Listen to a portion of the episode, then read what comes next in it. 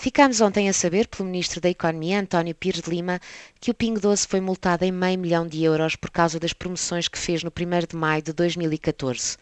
A ASAI, a Autoridade de Segurança Alimentar, decidiu penalizar esta cadeia de supermercados por alegada venda com prejuízo de alguns produtos, uma prática conhecida por dumping. Primeiro esclarecimento.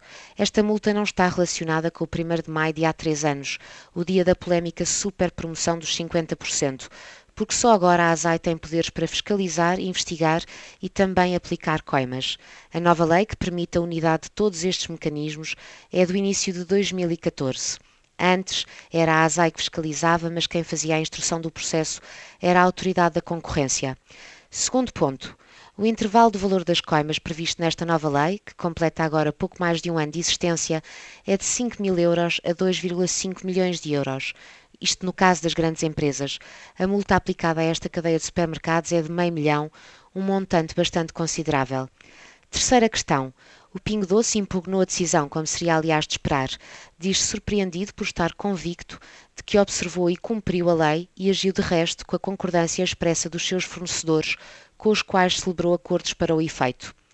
Por último, mas não menos importante, a multa aplicada pela ASAI só foi tornada pública porque o Ministro da Economia a divulgou, esta e não outra, a que, segundo o seu entendimento, mostra que a ASAI passou a ser forte com os fortes, fazendo menos gala em ser forte com os fracos.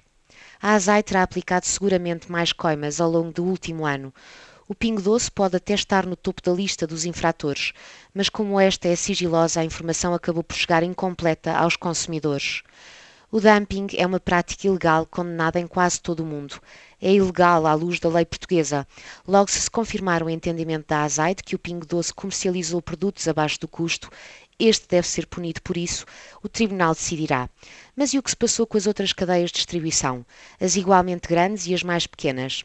Não sabemos porque António Pires de Lima não contou a lista dos agentes económicos com práticas comerciais ilegais, de restrição da concorrência e de abuso de mercado deveria por isso ser publicitada, tal como defende o Inspetor-Geral da ASAI, Pedro Portugal Gaspar, e acredito que também o próprio Ministro da Economia. Ainda que com riscos e com margem para interpretações excessivas, os consumidores têm o direito a saber onde gastam o seu dinheiro, como existiria ainda o benefício decorrente do efeito dissuasor da divulgação da lista dos infratores, mas como deve ser, para todos.